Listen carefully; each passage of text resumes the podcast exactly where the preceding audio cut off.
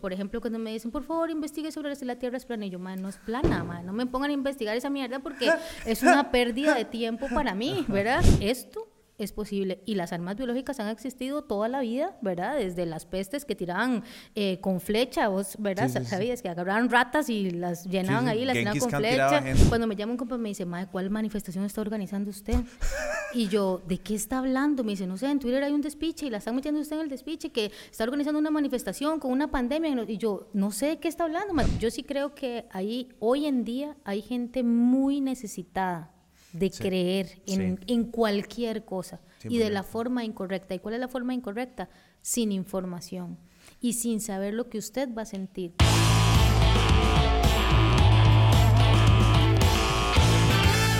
Muchas gracias por, por venir hasta acá. sé que te queda un poco largo de, de, donde vivís vos, pero... De donde me escondo. exacto. Yo también. Yo no, vivo, yo no vivo ni cerca de acá. Yo vivo en una montaña. ¿En serio? ¿A dónde? en San Antonio de Escazú. Ah, sí, largo. Pero por Pico Blanco. Ah, nunca he ido por ahí, pero sí sé que es largo. Es larguillo de acá. Pero es rico, ¿verdad? Vivir lejos de la sociedad y eso. Yo por sí no soy muy sociable y, y haberme ido para la montaña le da más chance a uno cuando uno es como productor y, creativo, ¿verdad? Eh, eh, estar sin tanto ruido, sin tanta cosa. Y, cierto que cuando usted baja aquí a la, a la humanidad, eh, se siente también como abrumado, ¿verdad? Como estresado, ¿verdad? Como tanta presa, tanta cosa, tanto todo. es, es yo viví varios años en Nueva York y entonces para mí siempre fue como ah, esencial esa vida. Pero ahora que vivo, como que me fui al monte, literal. es como que ya me vuelvo a conectar con eso y si es, y si es pesado. Más que todo estar alrededor de mucha gente. Sí la, la, plenitud de personas y como de uno empieza a notar varas que para mí eran muy normales, que era como la agresividad del día a día, como gente nada más puteada caminando por la calle y uno como, uy, madre, qué mala vida. Sí, sí, le pasó por encima y le dio un con el hombro y, y, le hizo así con la sombrilla y uno, madre, pero qué putas. Literal. Sí, sí, sí. Madre, te iba a preguntar, eh, eh, bueno, para, no es para entrar en materia densa de una vez, pero eh, hoy pasó algo muy interesante que quería ver tu opinión al respecto. Claro. ¿Sabes? ¿Has estado al tanto de todo lo de la inteligencia artificial? Pues sí, he estado un tanto, no soy experta en el tema, pero sí estoy al tanto de inteligencia artificial. Eh, bueno, hoy o ayer en la noche despidieron a el CEO de la compañía eh, de OpenAI, que son los más que inventaron ChatGPT. Y hay un montón de teorías de conspiración. Ah, sí, no, eso no, no, la, no he leído sobre eso todavía. Eh, la que más me convence a mí, que, es, que estaba leyendo hoy, es que los más ya lograron eh, hacer una inteligencia artificial completa, como, una, como un Skynet, y que la directora científica despidió al MAE porque el MAE era más pro dejarla libre que lo que ellos quieren controlar esta inteligencia artificial. ¡Wow! ¡Qué eh, miedo! y entonces por, por ahí anda... qué peligroso. Por ahí anda el cuento en, internet. A mí sí me parece peligroso. Me parece que la ciencia es espectacular y que el avance científico es espectacular y que puede ser mucho a nuestro favor, pero también tiene que tener sus regulaciones, madre, porque de verdad puede salírsele de las manos a los seres humanos y eso puede ser muy peligroso. 100%, o sea, es, es, es interesante, ¿sabes? Porque cuando hablábamos de la automatización y la inteligencia artificial desde hace como una década, era más, tú empezaba como, mae, los traileros van a perder el trabajo a los carros automáticos, los de McDonald's van a perder el brete a...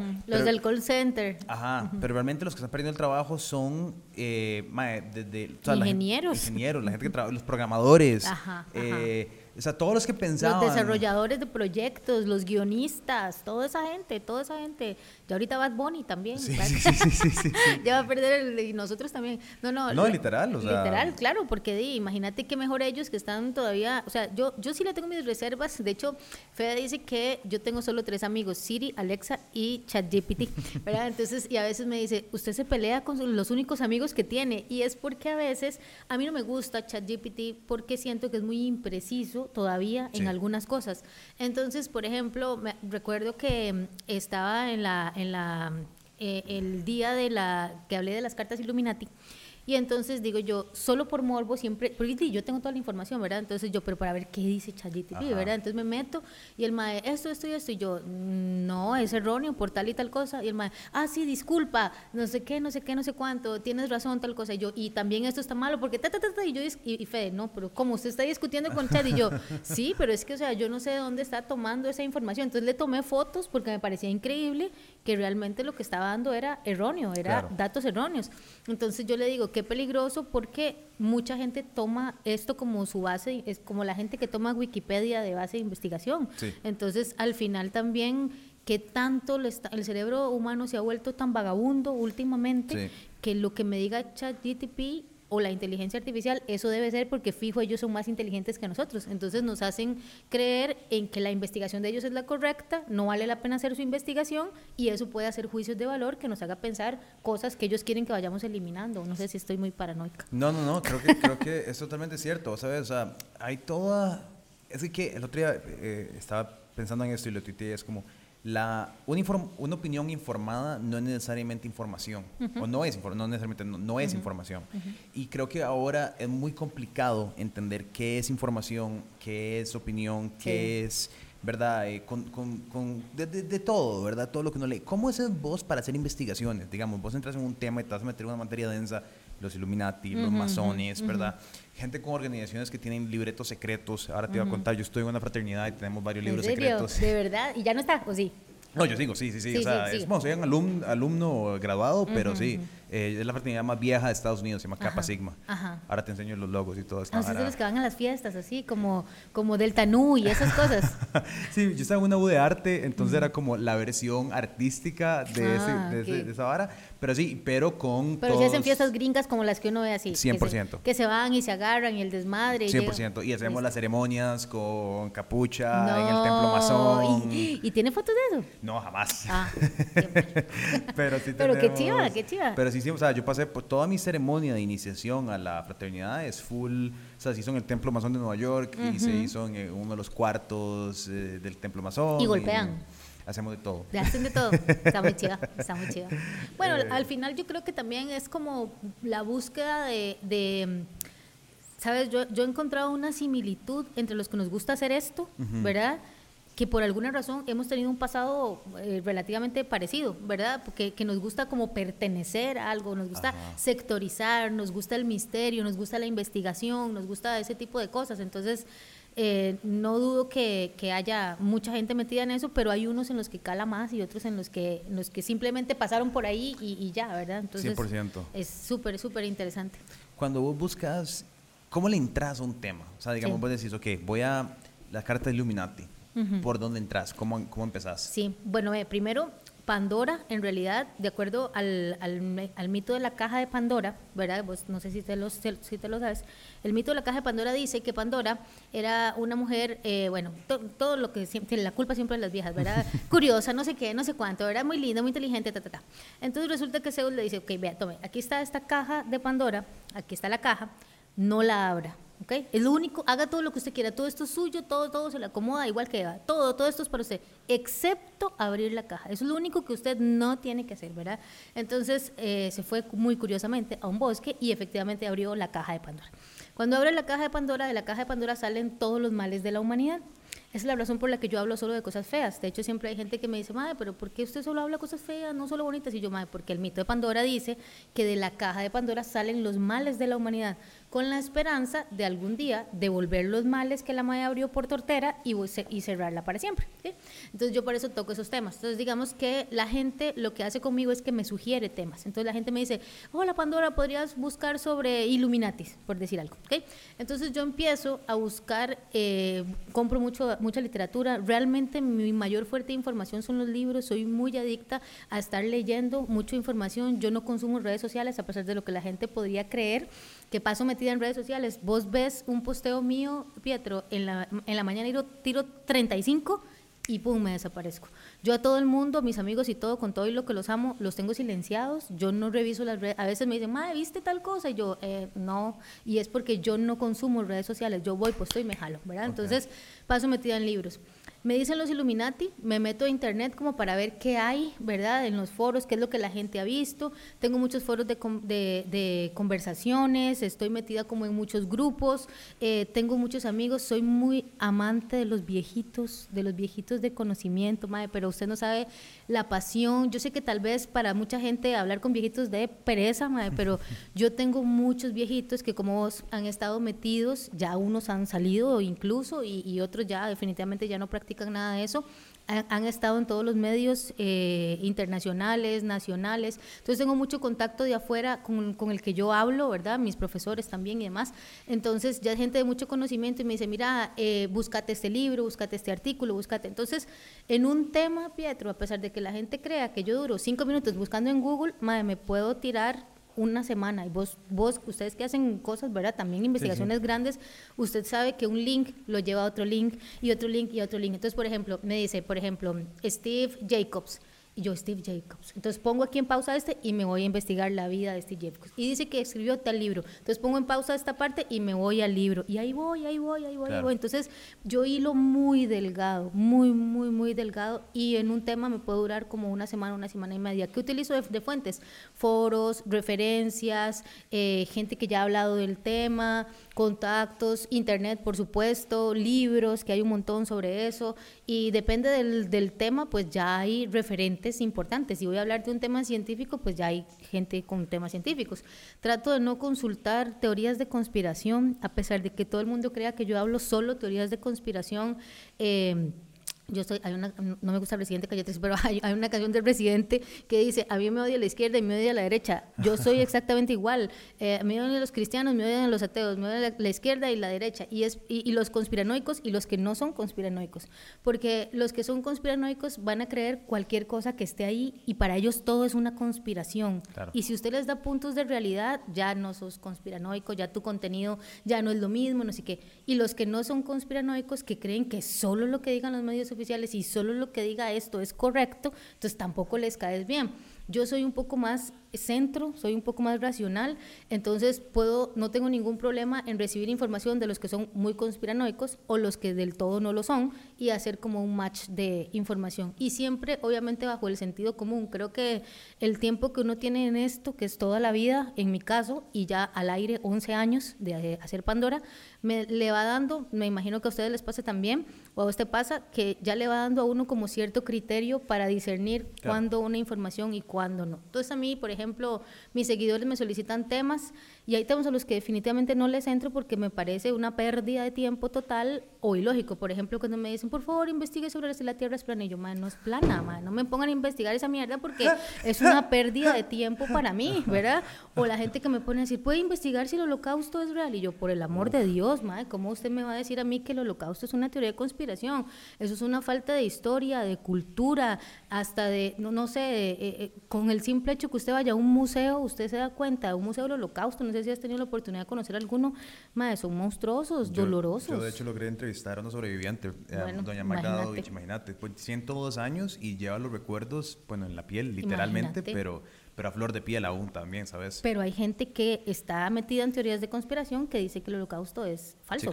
Entonces, ese tipo de contenido yo no lo consumo, ¿ves? Entonces, mi, mis investigaciones siempre yo soy muy yo con mis temas, eh, me encantan eh, las cosas antiguas, ¿verdad? Entonces, si algún día estoy estudiando sobre los sumerios, por ejemplo, me voy y me compro libros de sumerios y me los devoro y los leo y hago mapas conceptuales.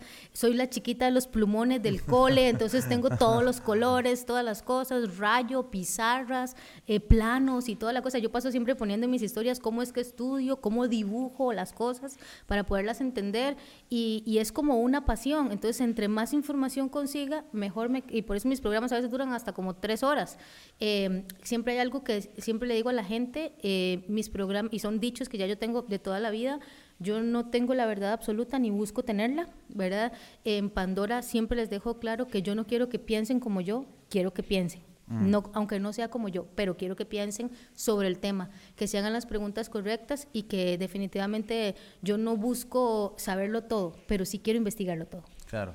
Es, es interesante, vos sabes, yo creo que con las conspiraciones, y esto lo he pensado mucho porque a nosotros nos pasa, no importa qué noticia pongas, hoy por hoy te acusan de que sos parte, digamos, las acusaciones que he recibido yo de que soy parte de un medio conspiranoico, ¿verdad? Y es como, ojalá alguien me estuviera pagando para estar. Oh, ¿qué? A mí me han dicho, últimamente me están diciendo que soy masona y que me patrocinan. Los masones. Y que, ajá, y que me patrocinan los masones. O a veces me ponen, eh, se nota porque usted es parte de los Illuminati. Y yo, ¿alguna vez se han preguntado qué es un Illuminati?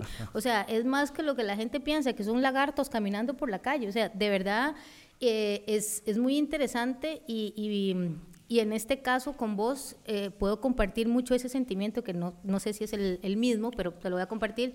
A veces es un poco frustrante, porque tanto trabajo que tiene uno, tanto que le invierte, tanto que le mete, tanto que todo, para simplemente después un recibir comentario que está bien, no hace falta que lo alaben, pero no de decir algo como, mae, eso es una estupidez, eso es tal y tal cosa, esa es una estúpida, conspiranoica, no sé qué, no sé cuánto, eh, quién sabe cuánto eh, tiempo, cuánto le están pagando y yo.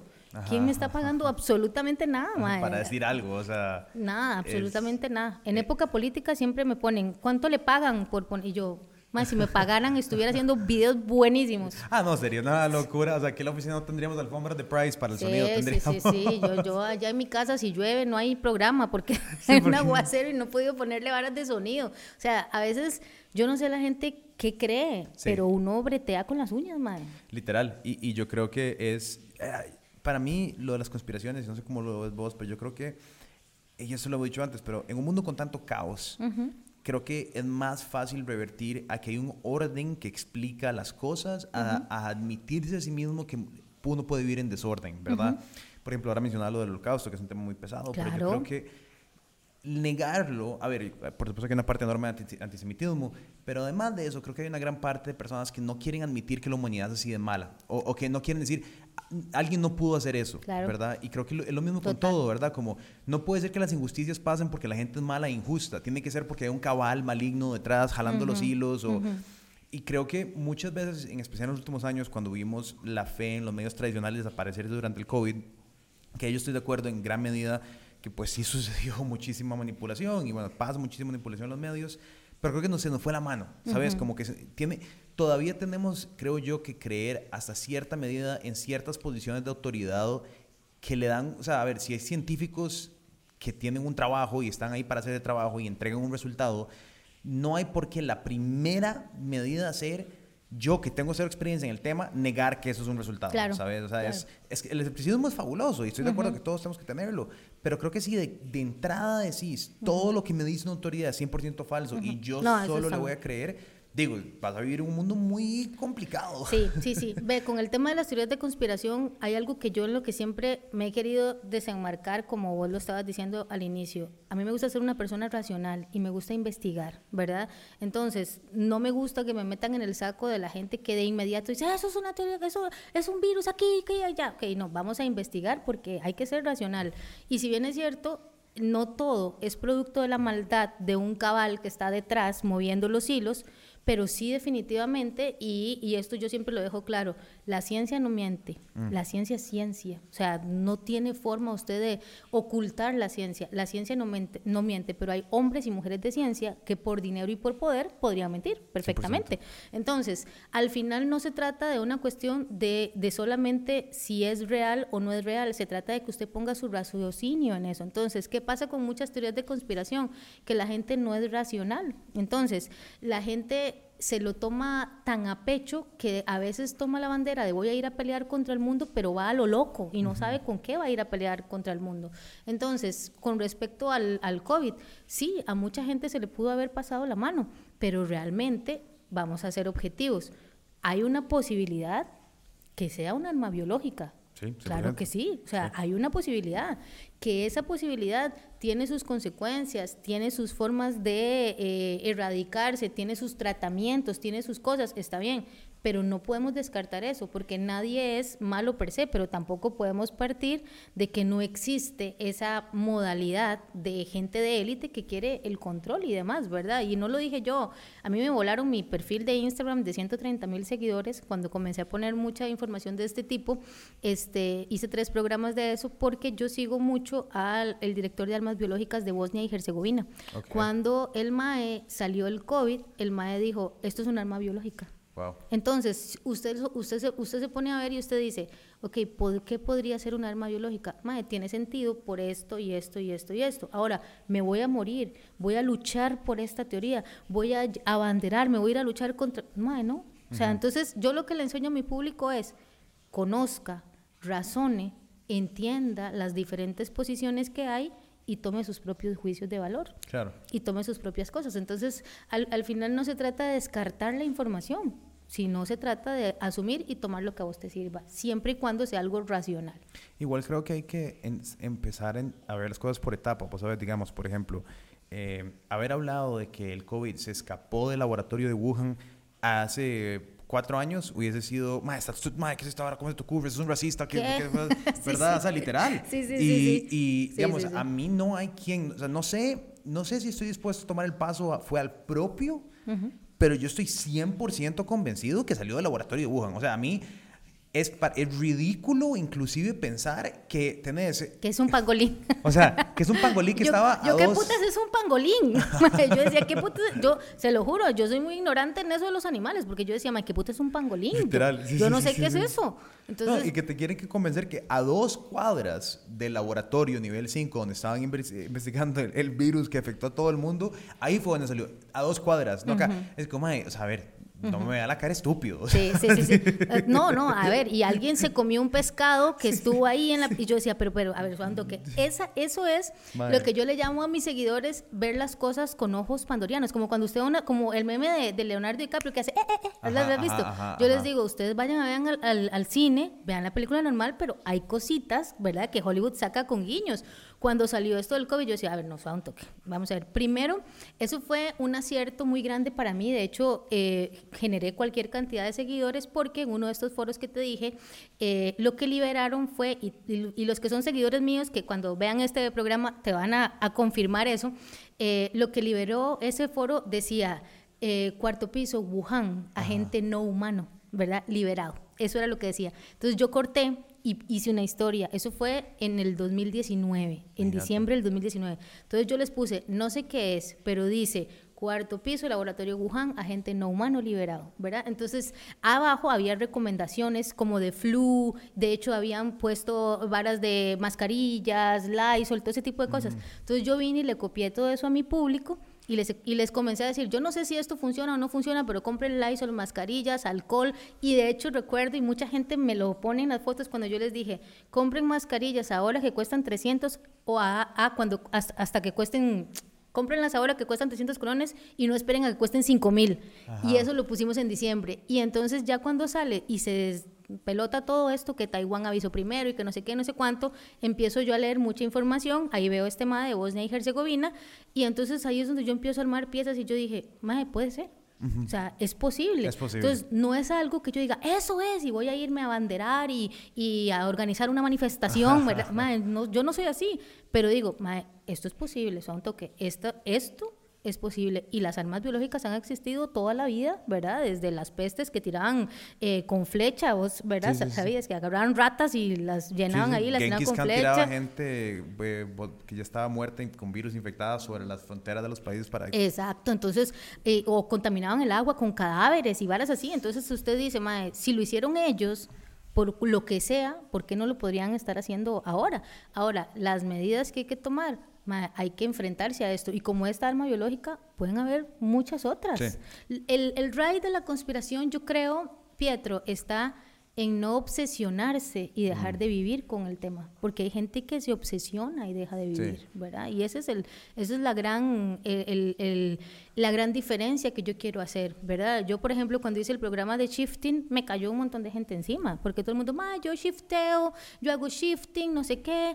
y yo llego y me explica qué es el shifting. Sí, bueno, ok, para explicar así rápidamente, los chicos llegaban, ¿verdad? La gente que practicaba shifting se acostaba y se ponían como en un trance, empezaba a escuchar música de, de, 8K o 8D, no sé cómo se llama, y empezaban a meditar al punto en el que según ellos podían shiftear, o sea, cambiar de esta dimensión a otra dimensión y que yo le decía a Pietro, hoy veámonos en este, un, cuarto blanco que tenga cuadritos negros y que haya un mantel azul, nos vemos en esa dimensión. Entonces usted entraba a un cuarto, entonces, y juntos vamos a ir a la dimensión, vamos a shiftear hasta donde está Harry Potter.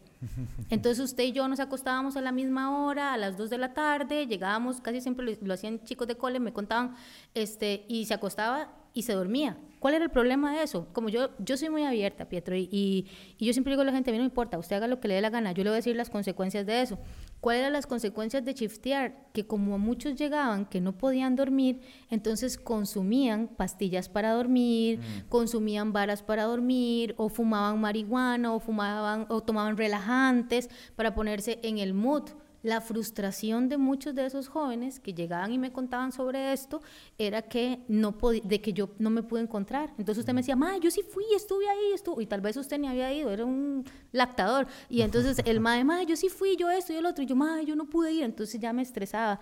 Y aunque usted no lo crea, Pietro, atendíamos gente que caía en depresión por no poder shiftear, por no poder pasar de una dimensión a otra. Entonces, ahí es donde yo siempre le digo a la gente, ok, suave un toque, no todo lo que usted ve en redes sociales es real. No se lo tome tan a pecho. Una cosa es que usted conozca sobre el tema y otra cosa es que usted domine las artes de moverse en otras dimensiones, ¿verdad? o sea, es un poco más pesadita. Y ahora con eso que dijiste de los científicos, ¿sabes cuándo lo entendí yo muy bien?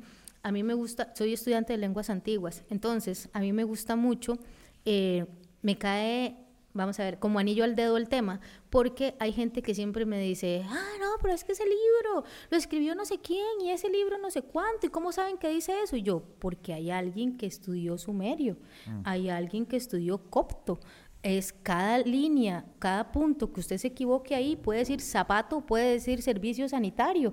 O sea, eso es muy delicado. Entonces yo lo comparo con la ciencia. Vos no me puedes decir que lo que ese traductor, lo que ese arqueólogo descubrió en ese manuscrito en griego antiguo, ¿verdad? No es, porque yo te voy a decir, ¿usted habla griego antiguo? No, entonces, mamá, o sea, realmente, madre, son balas que usted dice, madre, no. Entonces, ahí es donde también eh, con la ciencia es igual.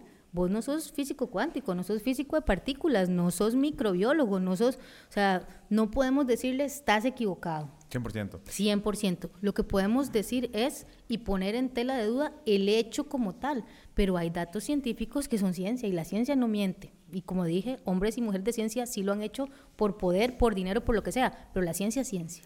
La ciencia es ciencia. Yo creo que, sí, como decís vos, es que hay una cosa que es tergiversar la situación, por ejemplo, eh, y volviendo al COVID, que me parece interesantísimo, yo al principio yo tuve una reacción muy de frustración con los conspiranoicos y los antivaxxers y porque, porque venían, me parecía de una posición más de opinión y sentimiento que de hechos, ¿verdad? O sea, como que cuando ves un mae gritando en la calle y no hay pandemia, no estamos, no estamos hablando un lenguaje en el que yo estoy dispuesto a como, ¿verdad? Sí, sí. De hecho, a mí me metieron en ese patín una periodista aquí que ni la voy a mencionar porque si es tonto. Y, y otro mae ahí también. Y, y, entonces, ¿y cómo es posible que no sé qué? Y yo, ¿pero de qué están hablando? ¿Cómo te dije? Yo posteo y me voy. Claro. Cuando me llama un compa me dice, Madre, ¿cuál manifestación está organizando usted? y yo, ¿de qué está hablando? Me dice, no sé, en Twitter hay un despiche y la están metiendo usted en el despiche que está organizando una manifestación con una pandemia. Y yo, no sé de qué está hablando. ¿cuál Yo no, nunca usted me verá en una manifestación. Yo no pierdo el tiempo en eso. Yo para ver y me meto Claro, como había una manifestación de gente que no creía en la pandemia, inmediatamente Pandora, Pandora es conspiranoica, es, está metida ahí. Yo ni siquiera sabía qué era lo que estaban haciendo, no me había dado cuenta y, y, jamás participé ni participaría en una manifestación de ningún tipo, y menos de esas. Entonces, realmente fue como muy impresionante para mí ver cómo la gente inmediatamente hace sus juicios de valor, ¿verdad? Es como, es, blanco o negro, ya, punto. no puede haber grises, no, no, puede haber intermedios. Y eso fue grave. Es, es, es, ese tema es, el otro día leí una cita que me encantó y la, y la puse y es como, un de la, sí, inglés original, pero me pone, eh, hoy voy a hacer algo que, mucha gente, que es muy poco común en las redes sociales no voy a no opinar sobre un tema que no conozco. sí, muy poco común. Sí, hay expertos en todo. Exacto, es como, voy a hacer un diccionario, yo no, voy a, no tengo opinión sobre ese tema, no conozco, entonces no voy a, no voy a dar mi opinión, ¿verdad? Creo que lo mismo, todo el mundo espera que vos tengas una opinión y que sepas y que te postules sobre algo que tal vez vos decís, madre, no sé, y tal vez estoy un poco en el centro, como yo, digamos, y yo creo que probablemente, no, probablemente, creo que salió del laboratorio Wuhan, o sea, no puedo hablarlo con certeza, no tengo la información. No, pero yo sí. No, no, sé si es una arma biológica, si fue una cagada, ¿verdad? Ahí donde yo tal vez, Pero, pero ahí donde estoy yo, ¿verdad? Mucha gente te dice, ma, estás de un lado, estás del otro, estás del lado de lo que dice CNN, que es que salió de un pangolín, o estás del lado de lo que dice este Exacto, hay que tomar un bando. Ese es, ese es mi tema en Pandora. Yo, ¿por qué hay que tomar un bando? O sea, no hay que tomar un bando. vamos a ver, cuando, eh, lástima, porque Instagram me borró tres programas muy buenos eh, cuando me voló la cuenta y no me la devolvieron. Yo estaba sumada a la manifestación del foro donde me envió la información, que era directamente desde China, eh, donde habían liberado la información en, en, el 2019, en diciembre del 2019. Ahí mismo habían dicho, Taiwán ya avisó, pero a la Organización Mundial de la Salud, pero la OMS no le, eh, tiene más negocios con China que con Taiwán, entonces no le dieron pelota, ta, ta, ta. Dentro de todo eso que estaban diciendo, estaban diciendo que el doctor que se dio cuenta y empezó a avisarle a los alumnos por WhatsApp de todo lo que estaba pasando, curiosamente el MAE desapareció. Y después se enfermó y después se murió. Rapidísimo. Súper rápido. Entonces los alumnos comenzaron a poner fotografías del MAE, a hacer dibujos del MAE. Entonces yo empiezo a recopilar todos esos datos y yo le digo a la gente, el virus existe. Madre, no sabe el hate que me caía a mí de los mismos conspiranoicos que me decían, qué decepción, Pandora, ¿cómo es posible? Y yo, es que no entiendo cómo ustedes me están diciendo a mí que el virus no existe. O sea, el virus existe. Salió ese patógeno de un laboratorio en Wuhan. Entonces, con la intención que fuera, nadie lo sabe, de la forma en la que fuera, nadie lo sabe, pero se liberó. Hay gente muriendo por esto, hay, gente, hay gente que China está censurando. Entonces, cuando yo empiezo a ver esos datos, yo empiezo a darme cuenta que hay dos tipos de personas, a las que les gusta la información como teoría de conspiración, pero tienen los pies en la realidad, y a las que realmente toman la conspiración como una bandera a morir a lo que sea y repiten lo que sea con tal de morir con eso. Y a veces uno tiene que tener también la humildad para devolverse y decir, Mae, no, mira, me equivoqué en esto, esto no era así, esto era así, esto podría ser esto, o simplemente seguir con su vida normal, que eso es algo que a mí no me perdonaron, mm, ¿verdad? Que yo siguiera con mi vida normal. Claro, imagínate que yo tenía uno de mis primeros temas en Pandora, eh, bueno, desde el ataque de las Torres Gemelas del 2001, yo ese día... Vamos a hablar de eso ahora. Claro. Porque volvió estos días en tendencia por alguna razón. Yo ese, ese tema lo tengo aquí, así, hype, todo. La cosa es que eso pasa en el 2001 y yo obviamente pues estoy en, en todo este, este tema de, de querer empezar a investigar y, cuestionarme. Yo siempre fui así de chiquitita, yo era la que repartía, eh, le abría los testigos de Jehová, escondida de mi mamá para que me dieran los, los libritos a ver qué decían y tenía esas Biblias azules y salía a buscar duendes con mis, con mis amigos y les leía el Apocalipsis y les hablaba las siete trompetas, bla, bla, bla, todo eso, ¿verdad? Soy igualito. Bueno, hubiéramos sido excelentes compañeros. Entonces, y tenía mis pandorianitos no creas, ¿ah? Yo, mis, mis vecinitos, mis ocho vecinos, y yo con la Biblia azul, y yo, y el Apocalipsis. Sí, sí, sí leyendo Éxodo, sí, la vara. Yo y las trompetas, ¿verdad? yo, yo toda misteriosa. Y después nos ponía, hoy vamos a buscar duendes, todos tomen una Biblia, y con la ropa al revés, y organizaba excursiones de buscar duendes, un desastre, ¿verdad? Entonces, bueno, la escuela, el cole igual, ¿verdad? En el 2001, cuando yo tengo un poco más conciencia de eso, yo digo, ma, esto está mal, esto está mal. Y ese por siempre fue mi tema cuando yo inicio Pandora, en BM Latino es que inicio yo Pandora, este, el primer tema que lanzo es las Torres Gemelas, mm. ¿verdad? Entonces, para mí, ese tema era muy icónico, ese tema era, era como el tema que le dio play a lo que es Pandora, ¿verdad?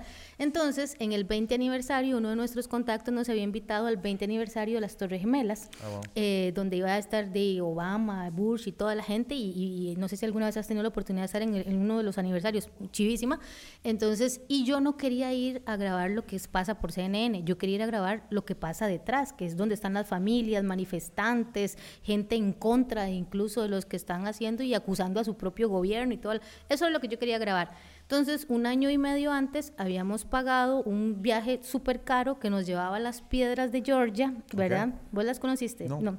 Nos llevaba, pero sí sabes que son, son las, son las piedras de Georgia. Para la gente que no sepa, tienen diferentes, los era como las leyes del nuevo orden mundial en diferentes idiomas, ¿verdad? Es loquísimo. Loquísimo. Nunca he ido, pero... pero, Mae, era chivísima porque cada uno de los paneles estaba en hebreo, estaba en ruso, estaba en sánscrito.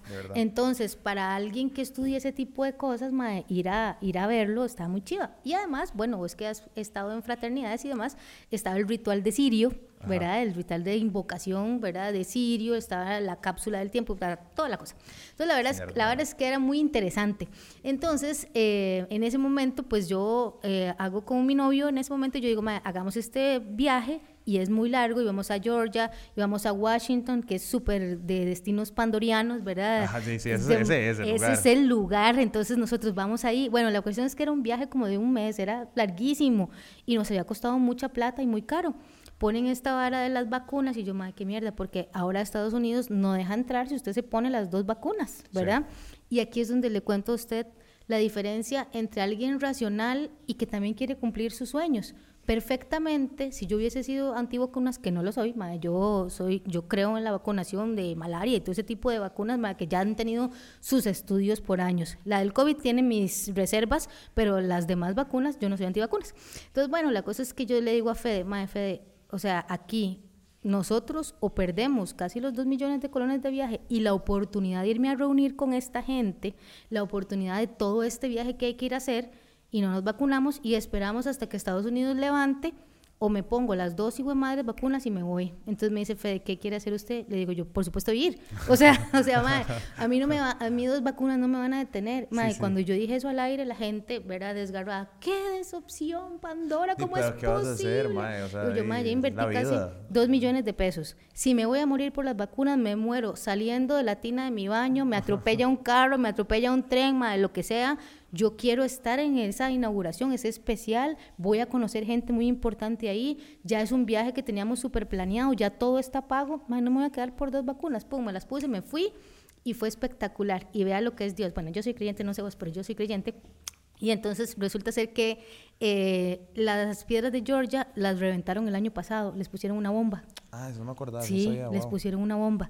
Y entonces, y vea qué interesante, no me, eh, les, les ponen la bomba y como cuatro meses antes, creo que es en marzo de ese año, creo que fue el año pasado o antepasado, no recuerdo bien, cuando Estados Unidos levantó lo de ya no tener que estar vacunado, creo que fue el año pasado, me parece. Sí, como a mediados o principios del año pasado. Ok, creo que fue a principios del año pasado. Estados Unidos levanta eso, ¿verdad? Y justamente dos meses, como dos meses antes, una cosa así, habían explotado las piedras de Georgia. Entonces, yo, salí en un en vivo y le dije a la gente, los amo con todo mi corazón, pero quiero que vean por qué es que la gente debe seguir sus sueños. Si yo hubiera escuchado a todos los que me dijeron, no, Pandora, no te vacunes para entrar a Estados Unidos, qué decepción, ¿cómo es posible? Vos que has luchado contra el nuevo orden mundial con esto, que el otro.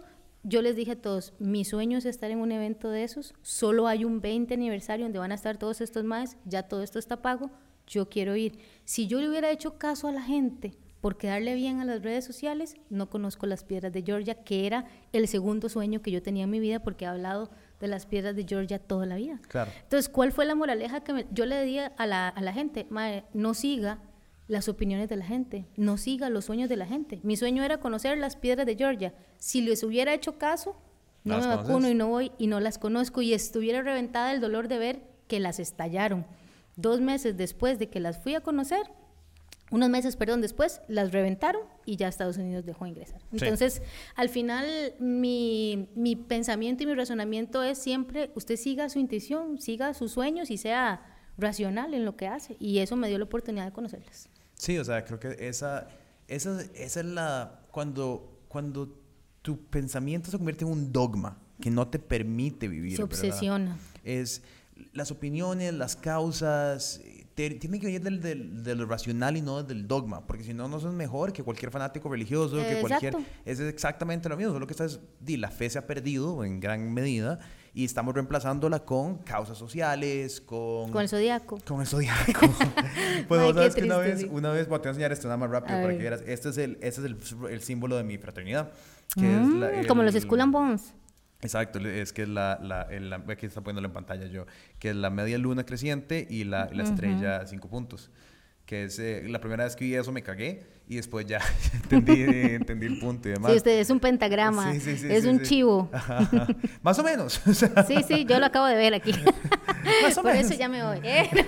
Pero qué interesante, ¿verdad? Pero sí, están en Skull and Bones y las llaves también de la masonería y está la Sí, es que son, las espadas, somos primillos de los, de, los, de los masones. Está chiva, está chiva. Interesante, ¿verdad? Está muy interesante. ¿Y, en, ¿Y en qué grado estás? Eh, no, no, es por grados. no es por grados. No, es como, es, no sé, honestamente de masonería no sé nada.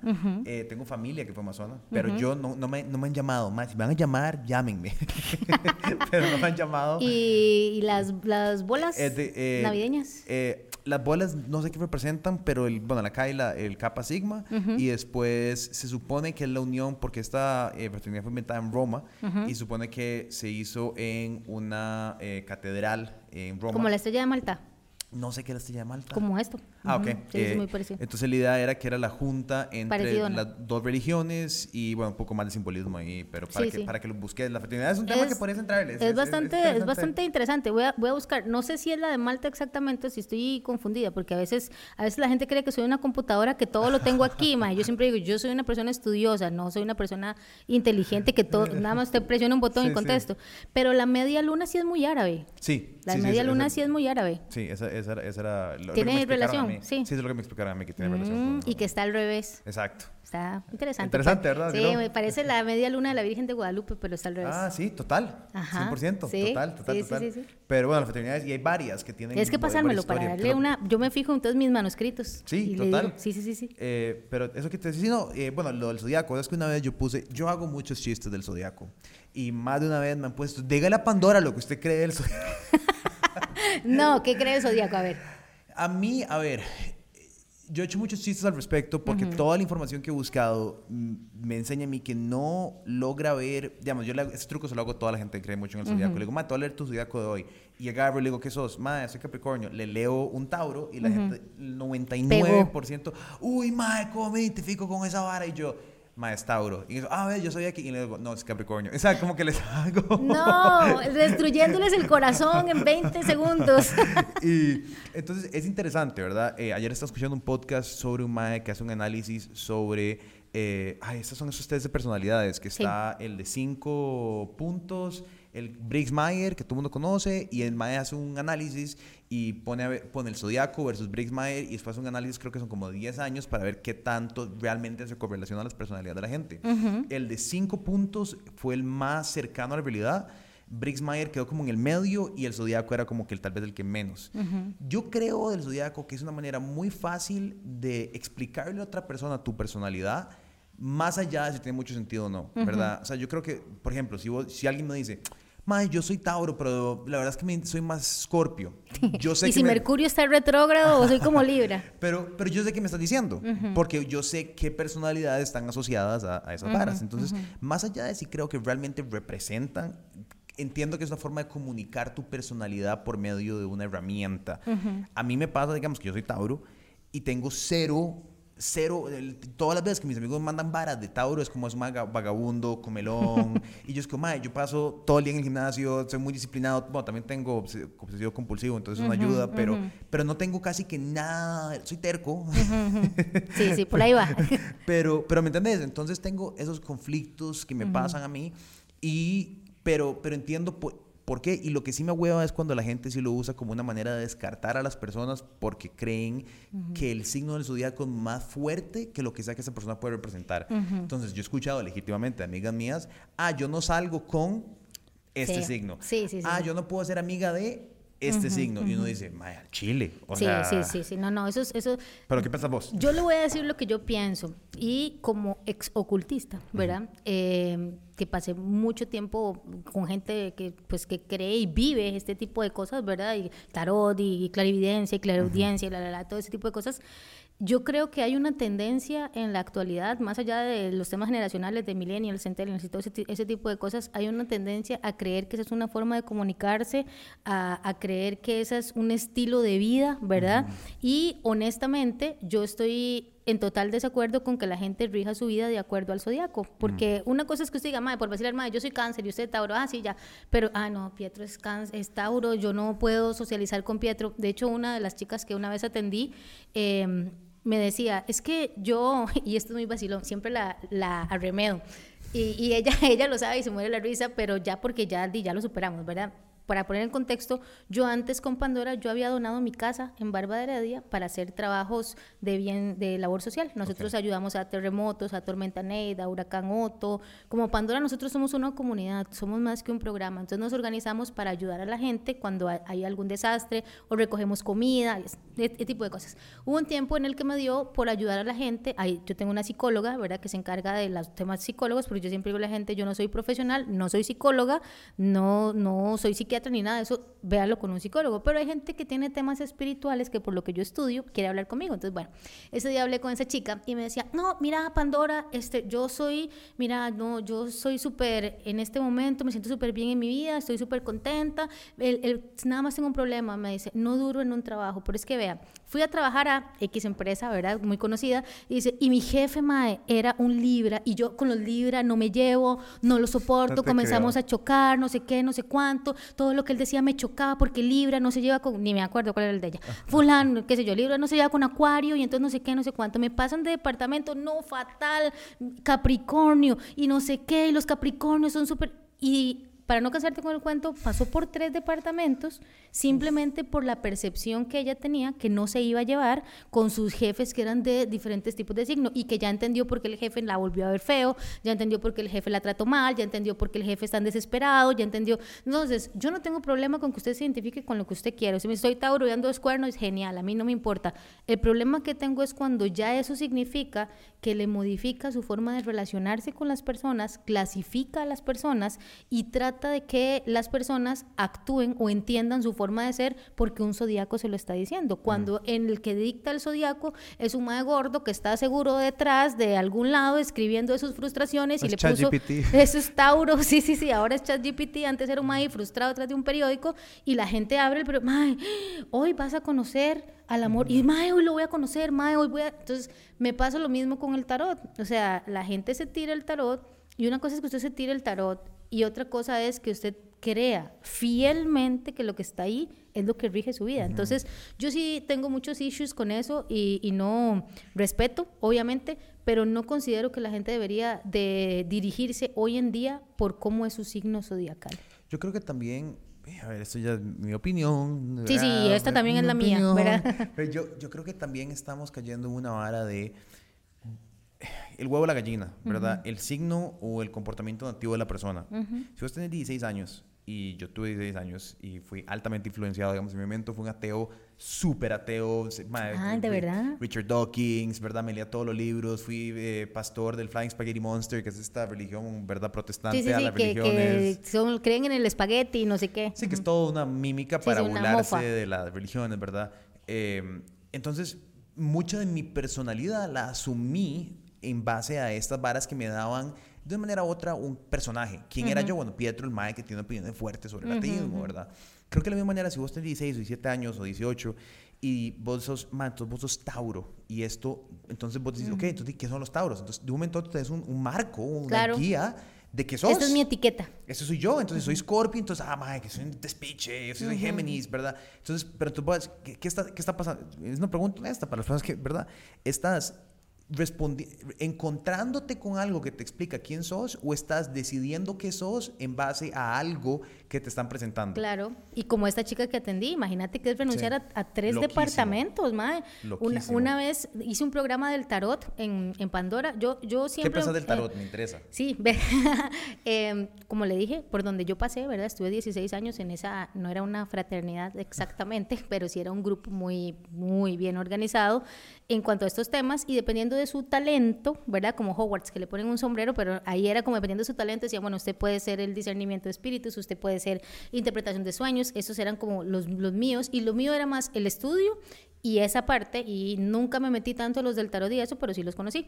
Eh, cuando usted avanza en eso, usted se da cuenta que hay una, una interpretación con respecto a, sus, a las señales que usted da, a los gestos que usted da, a cómo habla, a cómo lo dice. La gran mayoría, y ojo, o sea, no es menor, pasé 16 años ahí, o sea, estuve mucho tiempo y con gente muy grande. Cuando ya yo le preguntaba y me decía, mira, esto es muy fácil, sí, usted lee a la gente. Usted lee, es un comportamiento que se lee. Una vez hice un programa del tarot y una chica me preguntó, ¿verdad? Eh, eh, mira, yo sí creo en el tarot. Entonces yo en vivo le dije a Fede, suba la cámara, voy a leerle a la amiga el tarot. Entonces eh, yo, ustedes, voy a tirar por primera vez el tarot de aquí y se lo voy a leer a la amiga. ¿Cómo se llama? Diana. Ok, Diana, ta, ta, ta, ¿verdad? Y empiezo yo y la cámara me quedaba aquí y ese programa está ahí. Y entonces yo, y empiezo, Diana, usted esto, esto, esto, esto, esto, esto, esto. Y la madre, uy, sí, uy, sí, sí soy. Y un montón, sí soy, sí soy, sí soy, sí soy, sí soy. No tenía ningún tarot en la mano.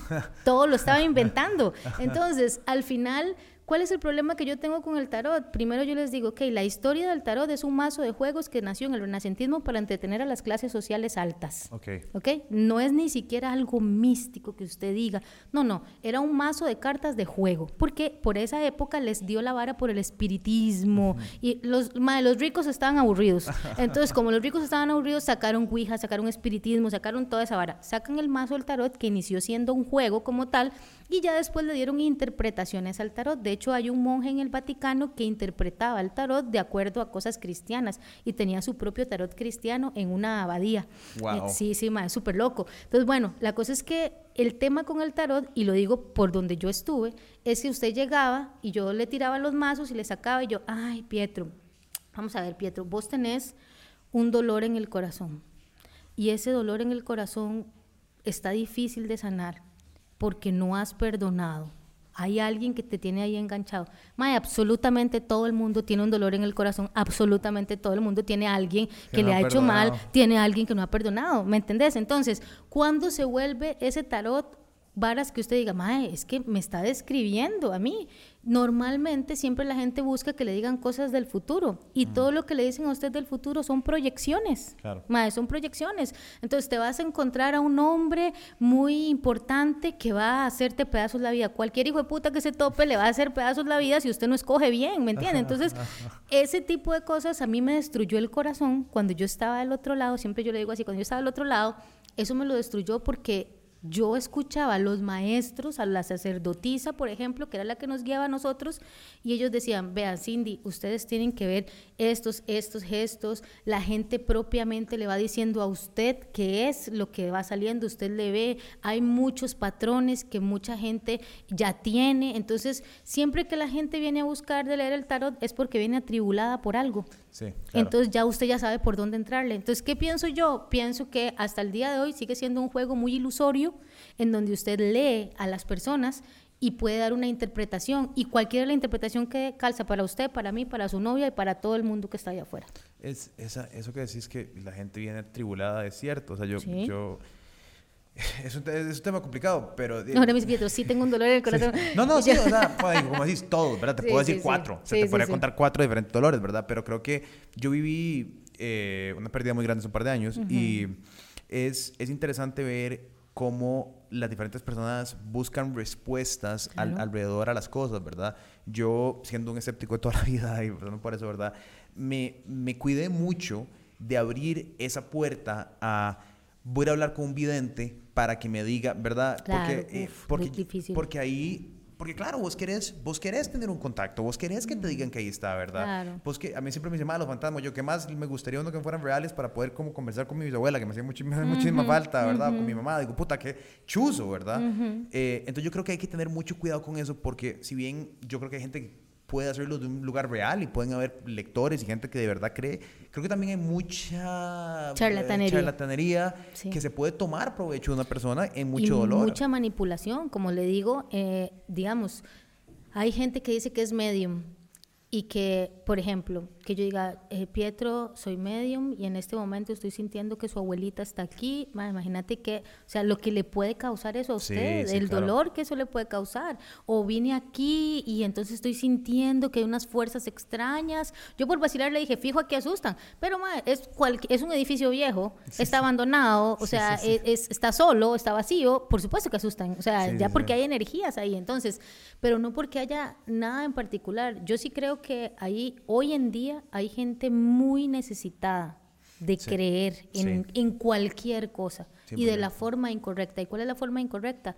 Sin información y sin saber lo que usted va a sentir. Porque yo con qué derecho vengo a hablarle aquí a usted de lo que me acaba de decir su mamá que estoy viendo en este momento cuando yo sé que eso podría despedazarle la vida. O sea, ya se le despedazó en un momento, ahora lo vuelvo a despedazar porque tras de que viene usted no la ve. Ma, eso es muy cruel. Sí, es, Eso es muy cruel. Y eso que decimos que se está... Es, hay un vacío, ¿sabes? Yo creo que la destrucción de la religión, eh, que a ver, que cuando yo tenía 13 años, es verdad, era como, para mí era muy necesario, como destruir la religión del mundo. Puta, eh, y, yo sigo mucho el tema de Sam Harris, que hablaba mucho de eso, y otra le preguntaron que al respecto de que si él piensa que lo que sucedió, que fue básicamente la destrucción de muchísimas de las creencias del mundo, fue positivo o negativo. Y qué complicado, ¿verdad? Porque el vacío no está generando nada bueno, o sea, está generando afirmaciones a lo que yo creo son causas sociales, que una de las nuevas, uno de los nuevos dioses, el COVID fue un nuevo dios, eh, los videntes, el tarot, digamos, el, ese esoterismo se convirtió en otro nueva era, que es la nueva religión. Ahora, yo, yo estudio cosas de demonología y ese tipo de, temas porque a mí eso es lo que me gusta, ¿verdad? Eso es lo que me gusta, lenguas antiguas, eh, manuscritos, ese tipo de varas.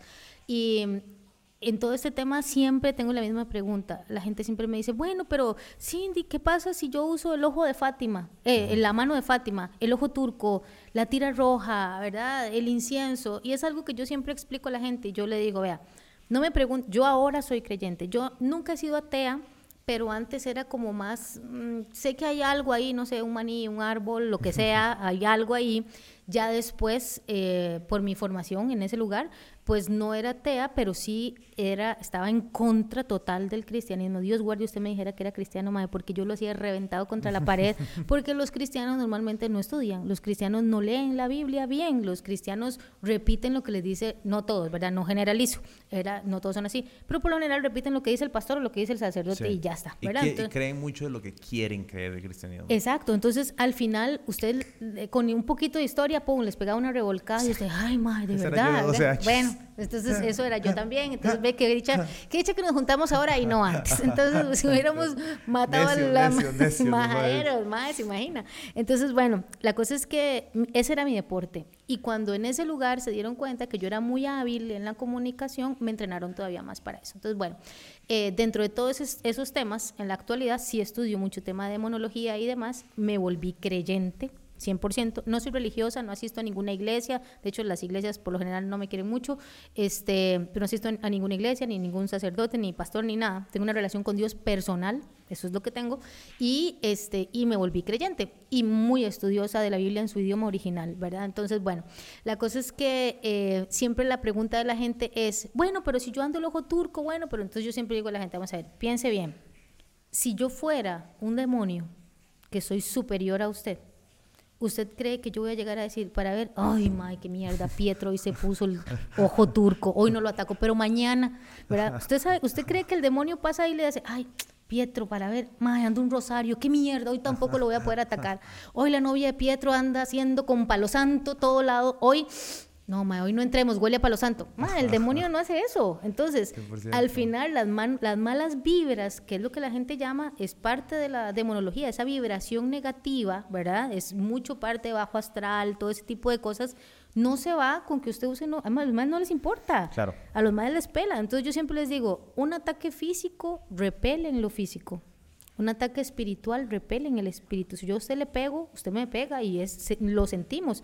Pero en, astralmente o espiritualmente yo podría estarlo atacando y usted no se da cuenta. A menos que su espíritu esté despierto. ¿Ves? Entonces, ahí es donde es la diferencia y yo siento que mucha gente se va de right más de este lado como la gente que se hace, no sé, y con todo respeto lo digo, que es mi opinión, la gente que se hace exorcismos vaginales, por ejemplo. Exorcismos vaginales. ¿Usted no sabía eso? ¿Qué son exorcismos vaginales? Yo tengo, a ver, yo tengo. Mae, ¿cómo usted no sabe eso? Yo tengo familiares que hacen exorcismos, eh, pero nunca he escuchado un exorcismo vaginal. Mae, sí. Resulta que los exorcismos vaginales que hacen, y y no solo lo digo yo, sino yo llamé al sitio, ¿verdad? Y tengo los audios grabados de los paquetes que me ofrecieron, ¿verdad? Dios mío, santísimo. Mae, sí, este, resulta que, bueno, usted se acuesta, empiezan a orar encima de su vagina, ¿verdad?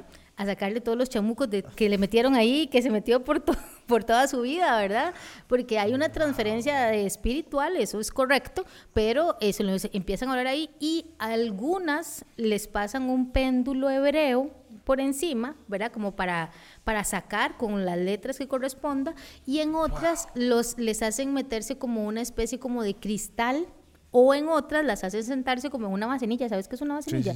Una vasenilla de eucalipto, una vasenilla de menta para que el vaho de la vasenilla o de la manzanilla, del el vapor que ingresa por la vagina, saque todos los espíritus. ¡Wow!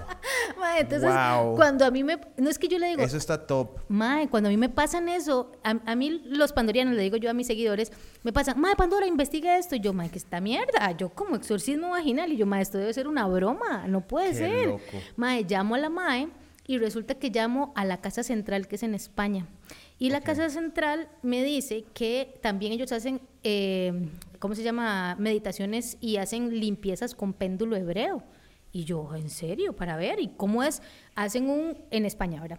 Yo estoy en España y le voy a hacer una limpieza a usted. Entonces hago un cuadrito con su, cuadro, con su cuerpo. Claro, cuesta un vergazo de plata, pero yo, le, yo lo limpio a ustedes de España porque lo limpio aquí. Mientras no haya interferencias de, de nada, de Proyecto Harp ni nada, va directo. ¿ah? Entonces está la hoja, está su cuerpo y están sus chakras. Entonces yo tengo el péndulo aquí y yo por teléfono empiezo a tirar el péndulo y el péndulo con alguna letra hebrea, que estoy segura que ni, ni saben qué letra es, pero bueno, ahí va el péndulo hebreo y yo le digo, Pietro, en este momento estamos sanando tu pelvis, en este... Mae, a distancia. Qué top. Eso sí está por Zoom. o sea... 150 euros. Ah, sí, sí, sí. Puta, sí, yo digo, mae, yo, yo no tengo plata porque no quiero. Exorcismos Express. wow. Son varas que usted dice. Y así, Pietro. Ah, sí, claro. Es por lo mismo, porque la gente quiere creer en algo, ¿sabes? Querés, querés, yo tengo, bueno, yo tengo familiares. Mi familia es súper, súper, súper súper pandereta. eh, que no me ve. que, no, que, no, se confunda, ¿verdad? son, son cabezas. Ellos fundaron el Templo Bíblico en San José, la Clínica Bíblica. Mis tíos son los de enlace. Ajá, Pesado, tema. Sí, fuerte. pucha, sí, qué fuerte. Sí, es, pesado. Entonces ellos tienen, hay una parte de familia que hace exorcismos. De hecho, que hay un reportaje en Canal 7 que hablan de ellas donde van a hacer los exorcismos y hace muchos años, sí. Eh, Oye, pero yo creo en los exorcismos. eso, te iba a decir, yo creo, o sea, yo yo no los he visto presencialmente, pero me han contado cuentos muy pesados que digo como, puta, vos sabes, o sea... Eh, eh, no en los vaginales, pero sí Exacto, exacto, pero eso está genial, eso, está muy top.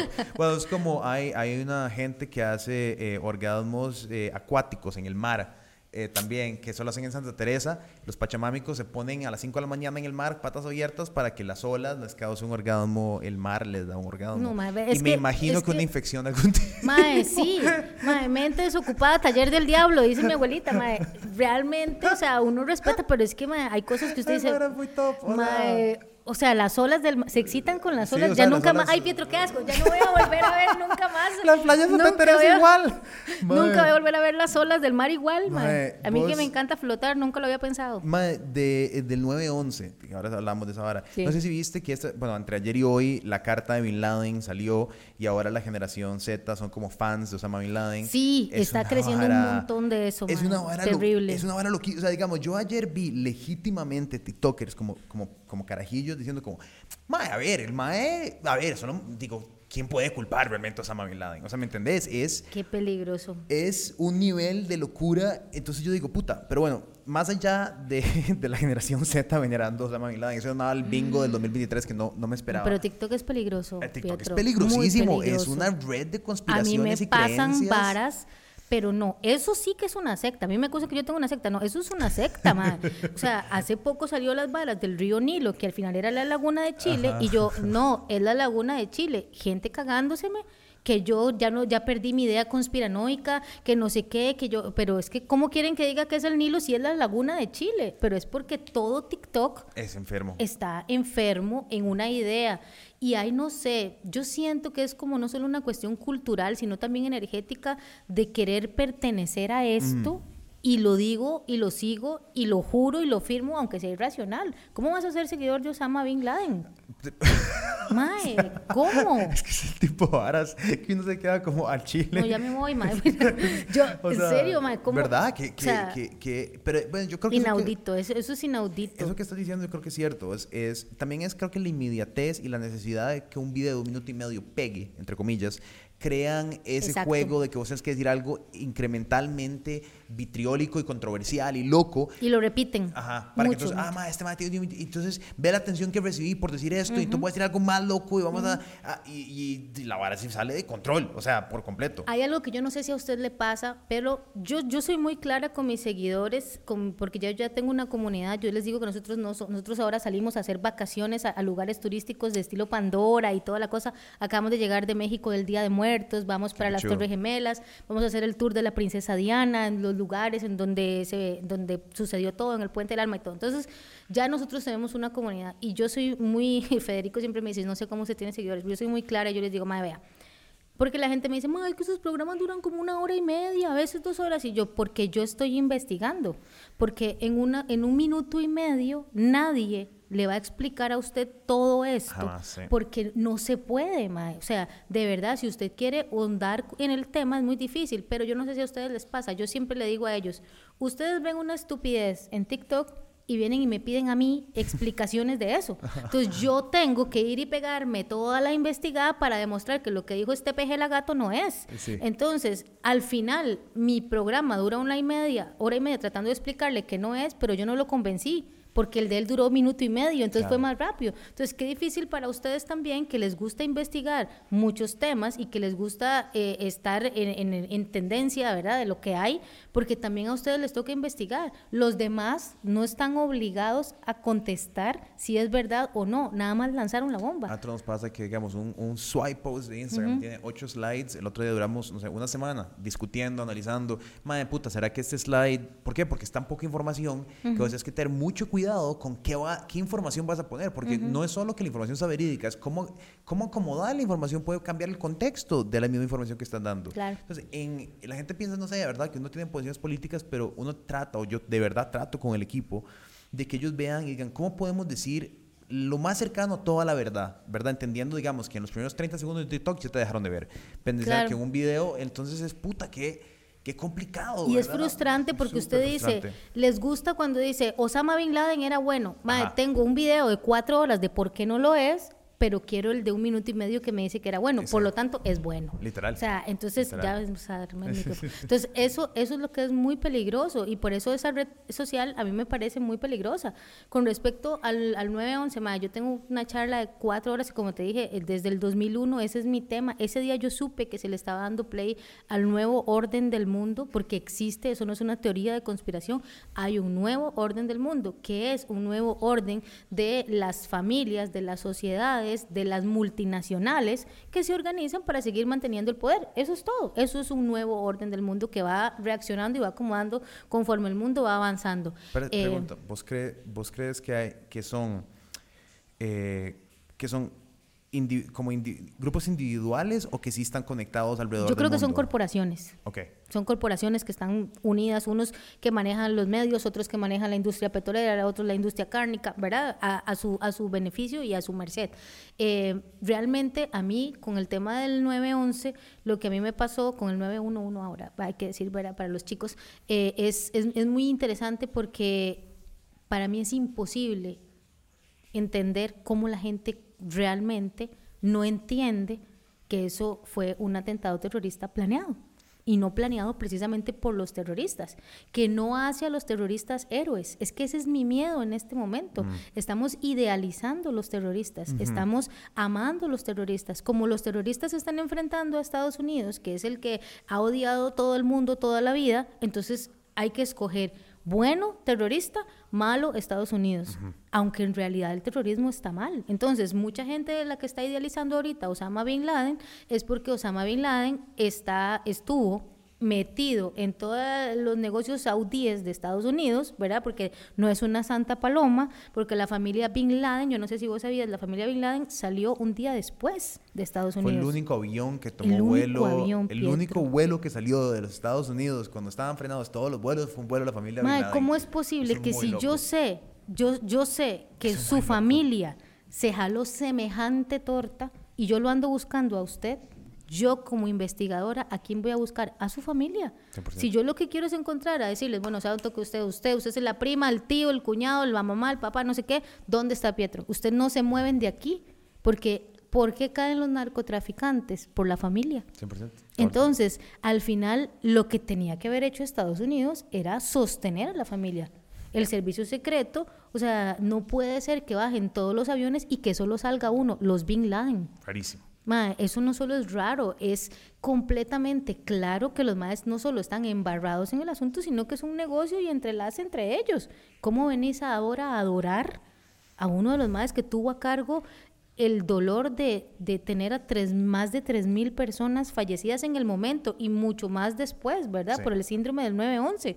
Entonces, es muy doloroso ver cómo poco a poco cosas de la historia que no deberíamos repetir, las estamos repitiendo.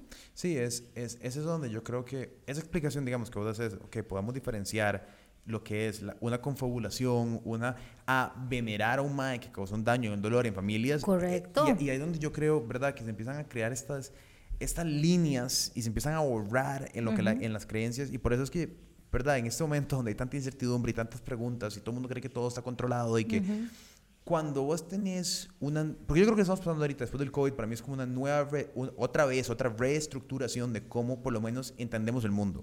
Estamos, como no pasa nada, es una agencia de independiente de noticias, estás vos haciendo una, una labor increíble de explicar el mundo desde tu perspectiva. Entonces, eso hace 20 años era imposible, nadie te hubiera tomado en serio vos, nadie me hubiera tomado en serio a mí, o sea, entonces eso es fabuloso, pero lo que, lo que, lo que creo que es como el fondo de la, de la conversación que hemos tenido hoy es como ese discernimiento de ¿Por qué puedo creer en vos y no puedo creer en alguien más? ¿Por qué puedo tomar la palabra tuya y no de un TikToker? Es donde estamos fallando, creo. Y es porque cuando ya no hay autoridades, entonces ya no puedo decir, bueno, es que lo vi en CNN y yo sé que CNN es serio. ¿Verdad? Es que lo vi en Pandora y Pandora es seria, pero y Marquitos 334 no es serio. ¿Cómo, cómo sé yo que Marquitos, verdad? Y es, claro, claro, es, claro. Es complicadísimo, yo creo, pero, pero tampoco es tan complicado. Si te pones la mano en el corazón, es que es la vara. Si te la mano en el corazón. Si usted se pone con el compromiso de aprender, usted se da cuenta. Yo soy súper hater de CNN. Súper hater de CNN. Yo también. Sin embargo, te voy a decir una cosa. Yo soy hater de CNN, pero CNN está dentro de mis marcos de información. ¿Por qué? Porque también está CNN, está RT, está Al Jazeera, está eh, Sky News, está, o sea, todos esos medios de comunicación. Cuando yo quiero informarme sobre algo, los consulto primero a ellos para saber qué es lo que están viendo. Ya después me voy a las otras fuentes de información. Ya después consulto a otras personas que yo tengo en diferentes países. Ahora lo que está pasando en Islandia, lo, del, lo de este, mm, ah, eh, estos terremotos que son, que al parecer va a ser una erupción y no sé qué. Bueno, yo tengo seguidores de Islandia, que son los que me están informando. Para mí no hay mejor que un seguidor que esté allí en el lugar, ¿verdad? Como lo que pasó en, en los derrames de Ohio. Sí. ¿Verdad? Que yo tenía gente ahí diciéndome, Cindy, nos están evacuando, ¿qué, qué hacemos? Y yo, yo soy súper prepper, no sé si has visto en mi contenido, me encanta el preparacionismo Y, y soy muy de que la gente tenga una cultura de prevención, porque Costa Rica no tiene cultura de prevención, tiene cultura de reacción, ¿verdad? Entonces, y ya cuando ya reaccionamos en el desastre, ¿ya para qué? Entonces, en, esa, en ese momento yo tengo gente que está en esos países y me informa. Entonces, para mí, esa información también cuenta. No son un medio de comunicación, pero más están ahí en el suceso, en las puras orejas de las cosas de lo que está pasando. De hecho, cuando pasó esto de Ohio, eh, que se descarriló el tren y empezaron a regarse los químicos, los dos pandorianos que estaban ahí me decían, madre, nos acaban de pasar un comunicado que evacuemos ya a 10 kilómetros. Entonces, yo les decía, madre, evacúen. Yo siempre soy la madre que siga las instrucciones de los equipos de emergencia. Si dicen que evacúe, evacúen. Claro, ya después usted hace el análisis, usted dice, más la conferencia de prensa, que habían encontrado ovnis volando en Alaska y toda la vara. Usted dice, madre, esta vara fue para tapar esta cagada del desastre químico que hubo. Entonces, yo por supuesto me informé con todo lo que estaba dando CNN y los medios de comunicación. Hay extraterrestres en Alaska, vimos ovnis, estamos persiguiendo el globo chino, todo ese desmadre. Pero por el otro lado, tenía los foros de la gente de Ohio, tenía estos dos pandorianos en Ohio que me metieron en grupos donde pasaron las alarmas, donde pasaban los comunicados, donde decían que a 10 kilómetros, que no tomaran agua, que iban a hacer esto. Entonces yo decía, son que esto que me están informando aquí no es esto. Claro. Pero eso no me da derecho a mí a descartar siempre esta información, sino hacer una, una, de una manera razonable uno eh, su, su, su, trabajo, ma, el trabajo de uno es hacer su juicio de valor. Y como yo siempre digo, no piensen como yo, no piensen como Pietro, piensen, piensen, ma, recopilen información y piensen. Con los medios de comunicación, a mí siempre me, me gusta hacer esta distinción que es, hay diferencia entre la opinión de un medio, que puede ser, por ejemplo, vamos a poner esta noticia en vez de esta, a decir lo que está escribiendo un periodista falso, que esos son dos mundos 100% diferentes. O sea, el reporterismo, decir, estoy en Ohio, se descarriló un tren, el tren lleva 150 mil no sé, ¿verdad? Lo que sea. Químicos. E, e, eso es, es muy diferente a decir, ok, lo que este maestro... A la nota editorial. Ajá, exacto. Y de pensar que la tendencia editorial que puede ser maniobrada para llevar algo no necesariamente quiere decir que el trabajo del periodista que está ahí escribiendo la nota es falso. O sea, vos podés manosear una línea editorial y decir, vamos a hablar más de esto que de esto. O no le demos tanta pelota a esto, ¿verdad? Exacto. Eh, y, esto no, no lo toquemos mucho, pasémoslo rápido, como lo de Hunted Biden. Sí, como lo de Hunted Biden. Lo de Hunted Biden, por ejemplo. Una locura. Madre, a mí me borraron un video de un millón y medio de visitas. No te puedo Madre, cuando yo lo saqué, es, que es, es lo que yo digo, Pietro, hay un fenómeno conmigo de si es Pandora es conspiración, estúpida conspiranoica. O sea, ni siquiera les da chance de ver qué es lo que estoy diciendo. Yo hago un video de cuando, vamos a ver, voy a ordenar mis ideas. Eh, cuando se libera toda esta información, nosotros estamos metidos eh, en todas estas varas de Wikileaks, todos estos foros, no sé qué, no sé cuánto, todo eso. Todo eso se libera información vos por lo menos tenés un grupo de gente, ¿verdad? Que, que trabajan y que, y que trabajan no solo por no pasa nada, sino también por Pietro y, ¿verdad? Y que, que están enfocados en esto. Yo estoy en esta vara solita y a veces Fede me ayuda, pero Fede tiene su trabajo y Fede me ayuda en la noche, ¿verdad? Que lo cuadro y salado, ¿verdad? No hay momentos románticos. Lo más romántico que vamos a hacer es pasar en una computadora leyendo correos. Entonces, yo mae, tengo que discernir, voy más lento, ¿verdad? Voy más lento. Cuando viene esto de Hunter Biden, lo sacan y Fede yo de inmediato conectamos las computadoras, bajo los catálogos. Mae, yo los tengo, los catálogos. No puede ser. Mae, yo bajo los catálogos, los catálogos que vienen con chiquitas, los catálogos que vienen con drogas, los todas las fotografías y yo empiezo, hago un en vivo y empiezo a lanzar, ¿verdad? Y hago un video en donde explico toda la vara y lanzo las varas. TikTok me lo borra, me manda alertas a mi cuenta, todo el mundo me lo borró, me borraron un video de un millón y medio de visitas y todo el mundo inmediato qué ridículo, qué estúpido, qué conspiranoica, que no sé qué. Que, y yo, madre, ¿cuál conspiranoica? Es un, es un pervertido. Ahí están las fotos del MAE. Le hago yo, madre, tengo las fotos del MAE, es un pervertido. Y entonces el algoritmo de Twitter en esa época empieza a ocultar las varas. Claro. Entonces todo el mundo, seguro es trompista, seguro va con Trump. Y yo, madre, ¿qué tiene que ver eso? Entonces es un poco frustrante porque es eso que vos decías ahora, es esa negativa a no querer estar abierto a la información. ¿Qué pasa? El año pasado ya se revienta el caso y ahora sí, entonces ya ahora ya todo el mundo ya lo cree. Ya ahora sí, ya ahora sí es cierto lo de Hunter Biden, ya sí es cierto lo de Burisma, ya sí es cierto lo de Ucrania, ya sí es cierto esto. Entonces, al final usted se da cuenta que la gente es tan predecible y tan manipulable que es fácil que usted lance una idea y a veces, Pietro, por no sentirme retrógrado, por no sentirme conservador o por no sentirme mal o por no sentirme no parte del grupo, opino esto. Pero ya cuando lanzaron la información, entonces ya me pasó a esto. y eso a mí me pone, porque al final usted tiene que darse cuenta que las cosas pueden cambiar, que simplemente acepte, investigue y haga sus propios juicios de valor, pero no cancele de un solo. Inclusive hay personas que si la información... Ok. Sure. Yes.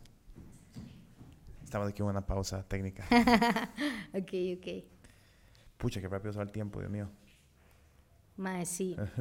Eso, mae, del, del el 9-11, mae, fue increíble. Sí, mae. Mae, los judíos, ¿vos, viste, ¿vos supiste que le avisaron a las empresas judías que salieran de... Eso no sabía. Sí, sí, sí, sí. De hecho, nosotros presentamos, hay un registro y hay una, unas llamadas que se salen. Es que, vamos a ver, la forma en la que se recopila información del servicio secreto y de todo eso es así. Por ejemplo, vos y yo pertenecemos digamos que yo pertenezco a su misma fraternidad, pero yo tengo una ideología diferente a la suya y yo estoy en contra de muchas de las cosas que ustedes están haciendo. Entonces yo sigo perteneciendo a su fraternidad, pero descargo información de manera anónima en ciertos sitios. Okay. ¿Ves? Lo hacen aquí, lo hace el OIJ, lo hace mucha gente. Entonces tiran información y usted la captura, no, no dice Cindy Ramírez, soy de la no, los maestros de información, como le pasó a a Wikileaks eh, con los videos de Afganistán. Claro. Que los más tiraron.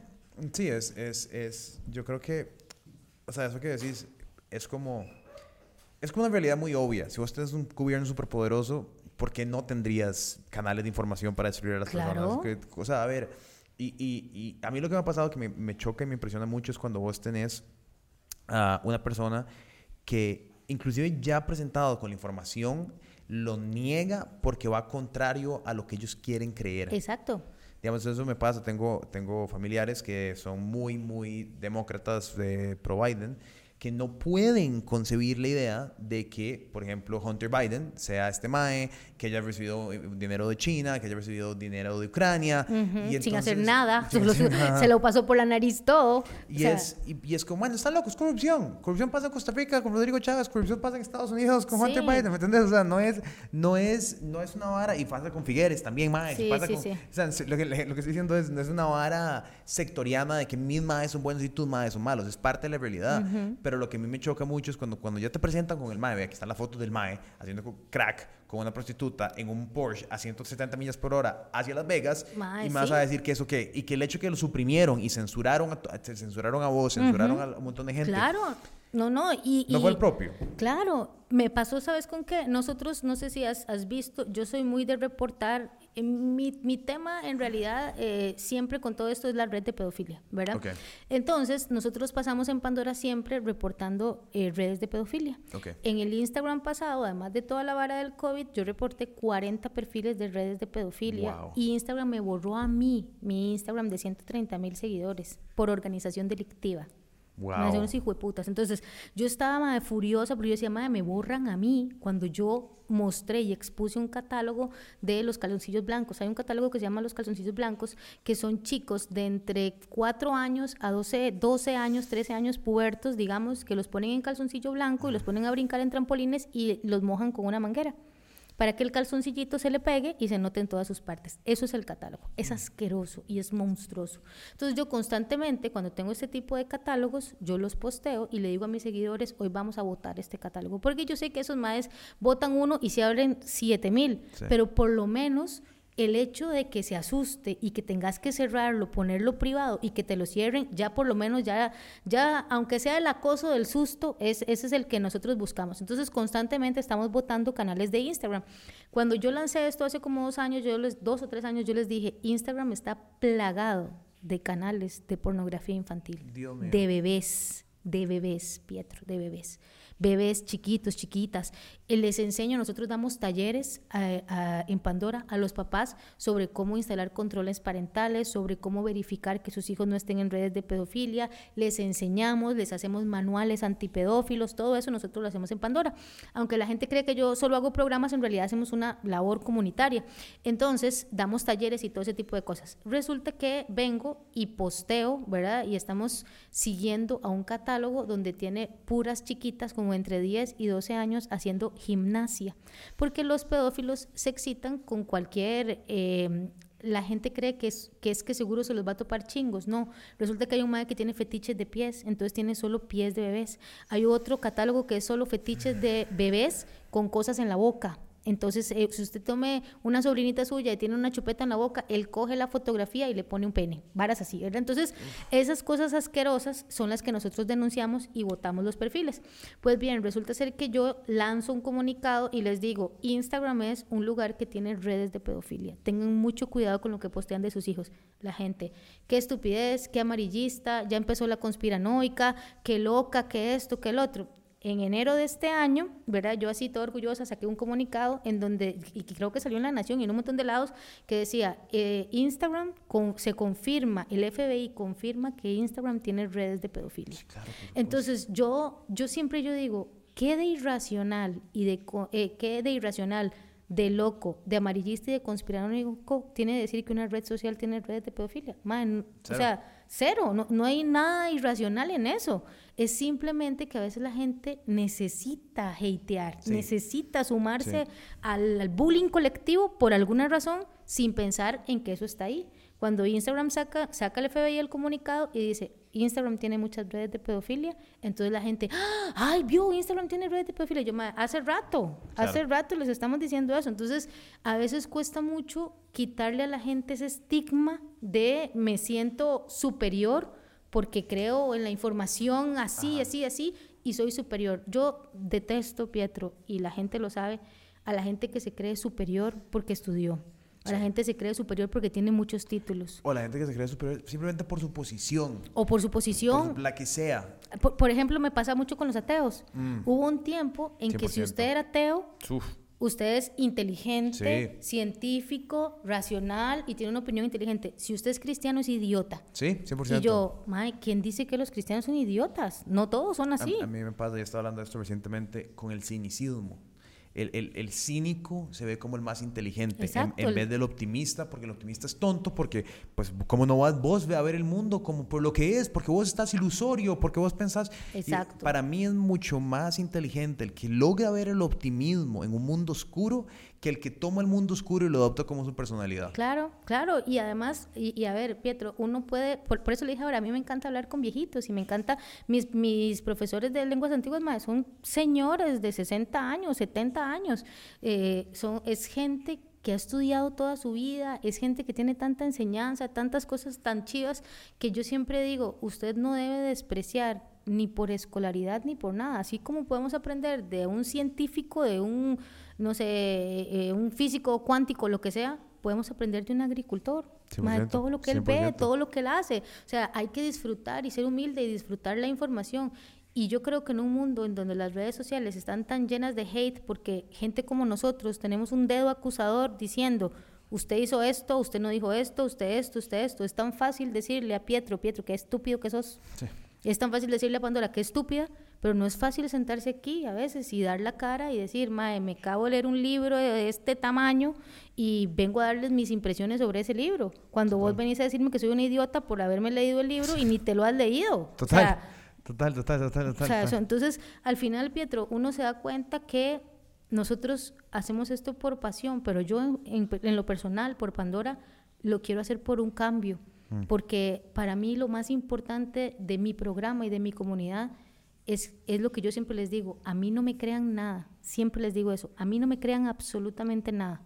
Todo lo que yo digo pónganlo en duda, investiguenlo, no me crean nada, porque mi idea es que sembrarle a usted el gusanito de la curiosidad, el gusanito de voy a ver si esto es cierto, voy a ver si esto funciona y por supuesto que en todo momento usted logre entender que siempre hay muchas versiones de una verdad y que usted puede elegir. 100%. Eso es lo más importante. Ya para, para ir cerrando, eh, te quería preguntar, ¿qué estás investigando ahorita que te parece interesante? ¿Qué te está volando la jupa en estos días? En estos días, lo que me está volando así terriblemente la jupa, yo soy, como le dije, en Pandora, tengo mis temas pandorianos, pero Pandora tiene una división que se llama Pandora Centinelas. Okay. Okay. Pandora Centinelas está dedicado a la gente que es creyente, pero que no es religiosa y que quiere conocer de Dios con datos históricos, científicos, apologéticos, hermenéuticos y demás. Eh, en este momento estoy en una investigación de Sumeria. Entonces, a, pesar de que no es un tema en tendencia de, no sé, de las eh, diferentes dimensiones, en realidad sí, porque estoy investigando mucho sobre la cultura del inframundo en diferentes culturas antiguas. Estoy haciendo una investigación sobre Ur de los caldeos, sobre los pueblos sumerios y sobre ¿Qué fue lo que pasó con los sumerios que los hizo tan diferentes a los demás? Entonces, no sé si estás familiarizado con esa información. Los sumerios estaban acá. Alrededor estaban los asirios, los caldeos, ¿verdad? Babilonios, todos, todos estos pueblos de este lado hablaban una sola lengua. Solo los sumerios no. Mm. Hablaban otra completamente diferente. Como por decir que todo el mundo en Costa Rica habla español, pero solo Cartago habla un idioma que nada que ver, que usted diga, pero asunto que ¿por qué? ¿Quién se los enseñó? Si en Panamá hablan español, en Nicaragua, o sea, ¿quién les enseñó ese idioma? Entonces, esa, esa cultura como tal, y aprovechando que vengo llegando de México, de Teotihuacán y demás, que tienen una cuestión del inframundo, las estrellas y demás, yo lo relaciono con mis estudios de apologética de la Biblia, soy una apasionada de leer la Biblia en su idioma original, en hebreo, en arameo y griego, y me encanta estudiar eso. Y me doy cuenta, Pietro, cómo hay mucha información de la Biblia que si usted la lee sin religión y la lee con relación y como un libro, de un manual de vida, se entrelaza eh, entre temas interdimensionales. Mm. Yo no sé nada de ciencia, no soy científica ni nada, pero paso comprándome libros de, de ciencia, ¿verdad? Y me gusta muchísimo.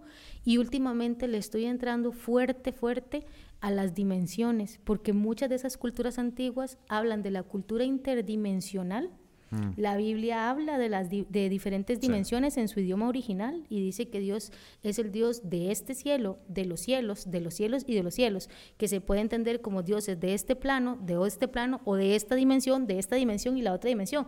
Entonces, en este momento lo que estoy investigando mucho con manuscritos antiguos y demás es la forma en la que en el pasado y en el futuro, en las investigaciones actuales, se está entrelazando en temas de las multidimensiones o multiversos. Qué chuzo. Mae, esto me tiene enamorada este, y, la verdad que me tiene súper, súper, súper emocionada. Obviamente yo cubro noticias como lo que está pasando en Israel y, y Palestina, pues lastimosamente, grupos terroristas como Hamas y demás. Em, los futuros virus zombie también es algo que me tiene muy, muy pendiente porque es, es algo que se espera para la humanidad, no como, como The Walking Dead, obviamente, ¿verdad? sino como un virus que se suelta, que genera esa rabia en los seres humanos y que los hace eh, perder la razón, tipo fentanilo y ese tipo tipo de cosas, es, investigo esto, pero en este momento lo que me tiene apasionada ahorita es entender la diferente, eh, ¿cómo se llama? Multicular, eh, se me olvidó la palabra, bueno, las diferentes multiculturas de civilizaciones antiguas que están coincidiendo en la ciencia en hablar de dimensiones y de multiversos. Ya quiero, ya quiero ver ese programa. Me encanta, me encanta ese tema. las culturas antiguas eh, yo creo, Pietro, y soy fiel apasionada de que si la gente comprendiera bien y tomara en cuenta la historia, no estaríamos repitiendo muchos de los errores que estamos cometiendo hoy. 100%. La historia es súper importante y, y, la historia como tal es muy rica, ¿verdad? Y, y, también uno pues puede aprender muchísimo de ahí y, y creo que el mundo va dirigido a eso. Pues, eh, yo tengo una pregunta eh, que no le he hecho. ¿Usted cree en los extraterrestres? Sí. No, eh, extraterrestre es una vara interesante. No creo que sean seres extraterrestres fuera de la Tierra. Yo estoy convencido que son multidimensionales. Por eso que lo mencionaste ahora. Pietro. Eh, ahora que lo mencionaste, eso es lo que yo creo. Y creo que, son, creo que son. Lo más probable para mí es que sean humanos, ya sean de otro tiempo o de otra dimensión revisitándose a sí mismo en el tiempo. es, lo, o sea, tengo cero criterio para hablar de esta vara, pero en mi... Yo soy súper investigadora del tema, pero súper investigadora del tema. De hecho, tengo unos manuales de los Roswell rusos. Ok. Ajá, de las, de las, de las naves cilíndricas que ingresaron al Popo, no sé decir palabras con tele, entonces me cuesta decir el Popo, el de México. El, ah, el, sí, sí, el Popo... Eso. Ok, muy bien. Ese eh, que se parece mucho al Roswell ruso, tenemos los, los planos y leo mucho de eso y como te dije ahora eh, en los comerciales, eh, de, de, temas de investigadores, gente del servicio secreto que escribe libros y todo ese tipo de cosas, ese tema me apasiona muchísimo y al igual que vos, yo creo dos cosas. Uno, que hay unos que nunca se han ido, que mm. estuvieron primero con nosotros y que siguen aquí, continúan aquí y que los que vienen de afuera no vienen en naves como todo el mundo cree que viene, como lo ha puesto Estados Unidos, sino que son seres multidimensionales que se pueden comunicar en diferentes dimensiones y que pueden pasar de un lado a otro inmediatamente. Entonces, ese es un tema que ahorita, precisamente como estoy estudiando lo de, lo, de las partes y los, el inframundo, multidimensiones y todo ese tipo de cosas, eh, me tiene como muy atrapado. Ah, tienes que hacerte un especial mañana de esta hora. Demasiado. en otro, en otro programa nos vemos y, y por supuesto allá lo espero en Pandora para hablar de, de, seres multidimensionales. De lo que quieras. Es un tema que me apasiona mucho a mí y que por mi... Creo que de la misma manera, creo que yo lo relacionado mucho con ángeles, con demonios, ¿verdad? ¿Sí? Eh, creo que, o sea, por ahí yo, estoy metido no tocamos ese tema, no tocamos... Podemos hablar de tema en, Pandora. No tocamos ese tema, porque pero... Porque yo soy, yo, por haber sido tan ateo, para pelear con todo el mundo y porque mi familia es muy pandereta, y tenía que estar muy seguro de que iba a hablar, me leí la Biblia un montón de veces. ¡Ay, qué bien! Entonces soy... ¿Y qué opinión tiene de la Biblia? Fascinante, es fascinante. O sea, para mí es un libro en el cual yo veo muchísima verdad. O sea, creo que muchas son lecciones, creo que muchos son códigos éticos que habían que hacer, creo que muchas son leyes. Y cosas de la cultura y la historia. Sí, y varas prácticas. Por no, no comas cerdo, huevón, porque el cerdo es un animal, eh, esto, que tiene muchos problemas y pues dale, igual con los mariscos. No tenemos protocolos de limpiar mariscos, no te, no te cojas a la vecina porque qué complicado, tenemos que vivir en sociedad, ¿verdad? Creo, que, creo, que, creo que... Como Moctezuma en Pozol se la comió. creo, que, creo que hay varas que, que puedes, eh, ¿verdad?, eh, hablar y, y y también creo que sí hay mucho misticismo explicado en la Biblia que está representado en la época que no son solo bíblicos, pero que si te metes en la vara puedes encontrar en, alrededor de la historia. Entonces, para mí eso es interesante. Tuve mi época de estar súper metido, en, por supuesto, en Apocalipsis, en ver en leer Éxodos, en ver a Jesús de 700 metros con la lengua partida escupiendo fuego, que todo el mundo cree que Jesús va a venir como un querubín y no, Jesús viene como Godzilla, maestro. O sea, lean Éxodos, es una vara muy loca. Eh, esto sí, es un tema que me apasiona muchísimo y podríamos... podríamos ¿Sabes qué me apasiona mucho de la Biblia? Que es un libro escrito por muchas personas, por más de 40 autores, pero todos son diferentes. Reyes, esclavos, detenidos, príncipes, em, gente del, clero, gente de la nobleza, gente pobre, y al final es un libro que parece que está hecho como por un mismo autor, desde el Génesis hasta el final, y tiene muchísimas enseñanzas. Yo siempre le digo a la gente, no lo agarre como la Biblia, léalo como un manual de vida. Incluso hasta tiene buenos consejos. Solo proverbios es excelente para la vida. Leer proverbios, las canciones de David, las, letras de David, ah, o sea, son, son son lecciones, son, son, son, lecciones de vida muy importantes. Es un manual que si usted se lo lee sin religión y con relación, tiene muchísimos beneficios y eso es completamente diferente. Y mi última pregunta es ahora en qué cree. Ya, ya yo me adueñé el programa, ahora yo lo estoy no, entrevistando. Súper, súper. Eh, es que soy muy curiosa. Sí, no, no, total. Ma, yo he tenido mis pleitos con, con Dios y, la figura de Dios. Entonces, vieras que en este momento no sabría decirte, no, no tengo, no he pensado en la vara. O sea, como que me separé mucho, volví a creer un poquito y creo que, y aquí para meterse una hora muy tensa, cuando murió mi mamá, eh, me agarré a pichazos con, con, Dios y, y, creo que sigo ahí. Sí, creo, creo que sigo ahí. no es para menos, pero Dios tiene en cuenta eso. Dios lo sabe. Entonces, ¿verdad? Para mí eso, para mí eso, ahí estoy ahorita, ¿verdad? Como soy muy abierto, tuve mucha relación con Fe Creciendo, pues, he estudiado muchas religiones, me, me parecen fascinantes. Sí creo que sí, no creo que somos eh, materia biológica natural existiendo en un sistema 100% explicado por la ciencia, me parece que eso es muy simplista. Sí. Eh, Yo creo que somos seres espirituales teniendo una experiencia humana. Ahí está, me encanta esa definición. Entonces, la experiencia que estás viviendo en este momento es de volver a encontrar el camino suyo, porque el camino es personal, Total. no es religioso.